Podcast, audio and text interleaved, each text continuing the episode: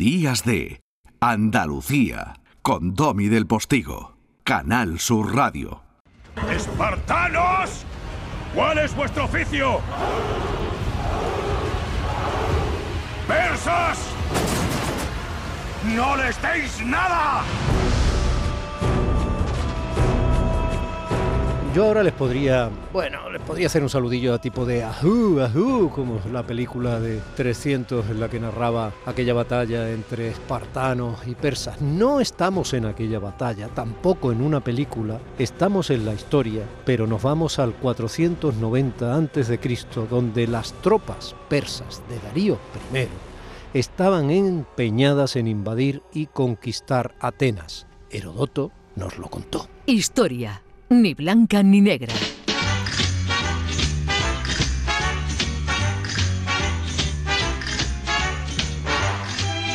Sobre todo nos contó aquella proeza de Filipides, ¿no? Que se andó, se anduvo medio mundo para llegar rendido, como hay algún cuadro precioso, a pedir ayuda, una ayuda que luego no le dieron. Pero yo, cuando pido ayuda para entender la historia y para saber algo de ella, tengo una Elvira Roca Barea y no hay dos. Elvira, buenos días. Muy buenos días, caballero. Encantada de irles.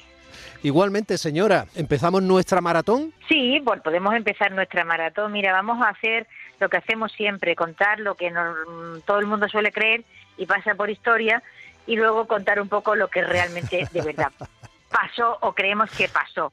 En cualquier caso, lo que sabemos que no pasó. Y lo dejamos así un poco in medias res. Realmente la historia del corredor Filipides no aparece hasta cinco o seis siglos después de que tuviese lugar la batalla de Maratón. Precisamente Herodoto lo que nos cuenta es un poco otra cosa, es decir, sí nombra a Filipides, pero lo que nos dice es que es el enviado de los atenienses a Esparta para pedir ayuda para hacer frente común contra la invasión de las tropas de Darío, que es uno de los grandes, grandes reyes de la historia de la antigüedad, forjador de un imperio realmente extraordinario y que merecía una posición un poco menos negativa, porque nosotros, claro, hemos heredado el hecho de que fue enemigo de los griegos, mm. pero como eh, forjador de unidad política y de estabilidad fue extraordinario. No vamos a hablar de Darío. Vamos a colocar esto en espacio y tiempo, ¿te parece? Me parece estupendo. Vamos a hacer la salvedad entonces de que aunque Filipides quizá no fuera el inventor de la maratón, pues eh, la maratón sigue teniendo ese nombre, ¿no? Y por Filipides bien, en cierto modo. Sí, sí, pero esto lo vamos a contar al final, si tú me permites. Hombre, por eh, favor. Cómo, llega a existir las maratones en los tiempos modernos. Ahora mismo estamos en el 490 a.C.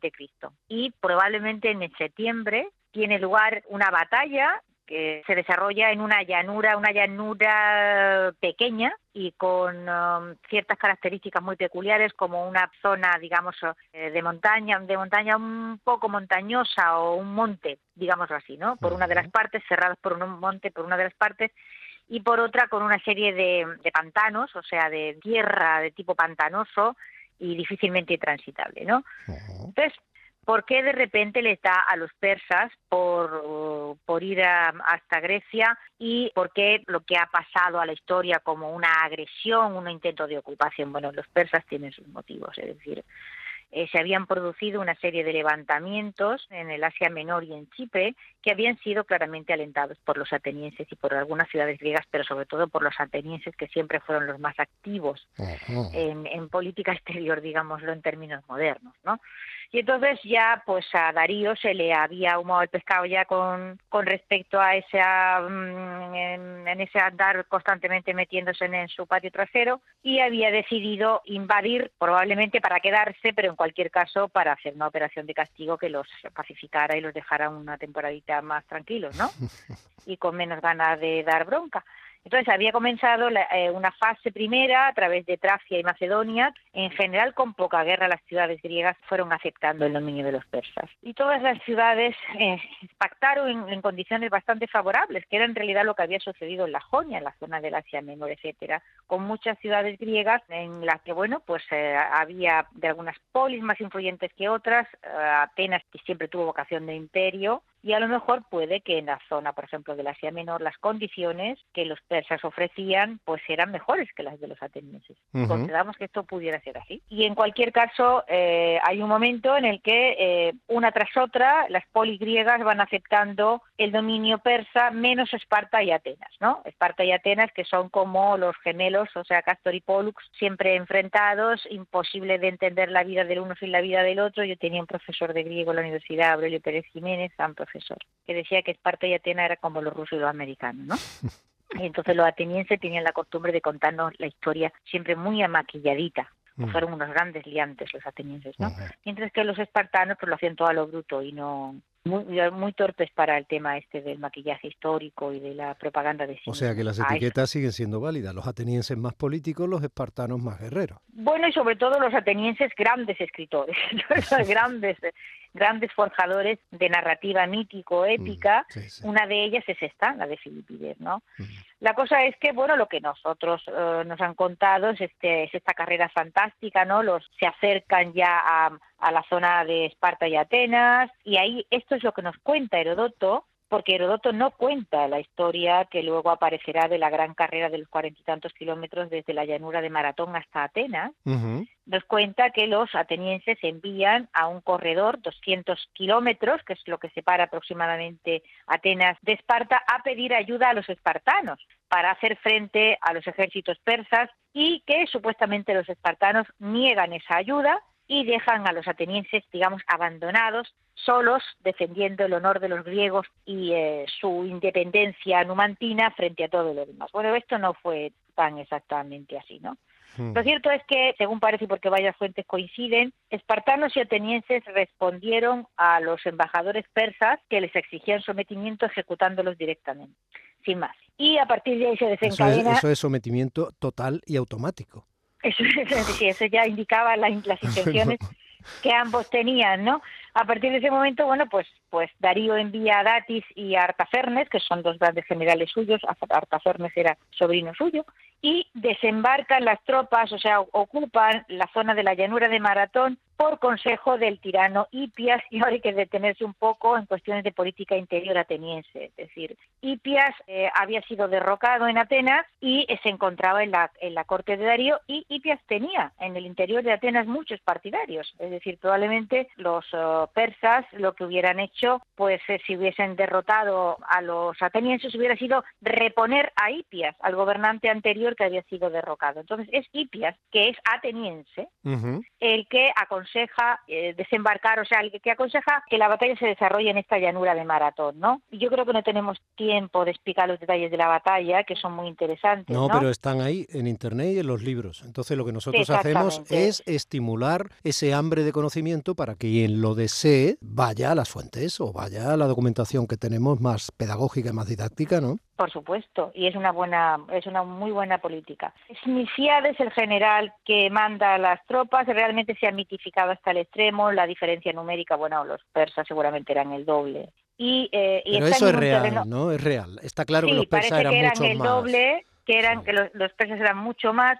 Su ejército era diferente, si los persas basaban una parte grande de su capacidad militar en, que tenían unas unidades de arqueros absolutamente formidables, ¿no? Mm. Y de lanceros. Y entonces ese, esa llanura, que es limitada, no es muy grande, junta a los ejércitos que van a pelear en ella, y limitaba muchísimo la capacidad de maniobra de los arqueros. Y entonces, en ese sentido, digamos, Milciades es consciente de que tienes alguna, eh, de que él tiene algunas ventajas estratégicas. Por otra parte, el ejército de los atenienses, que estaba compuesto de oplitas, que era una, una infantería pesada o semipesada. Si alguien quiere saber cómo iban vestidos y armados los oplitas, solo tiene que poner oplitas en internet, insisto, porque es que le van a salir muchos gráficos y no solo gráficos, sino vasijas, cuadros, etcétera, recuperados en algunas excavaciones arqueológicas incluso donde están reflejados, o sea que es muy fácil conocer cómo iba vestido y armado con esa especie de lanza, etcétera, los oplitas. Efectivamente.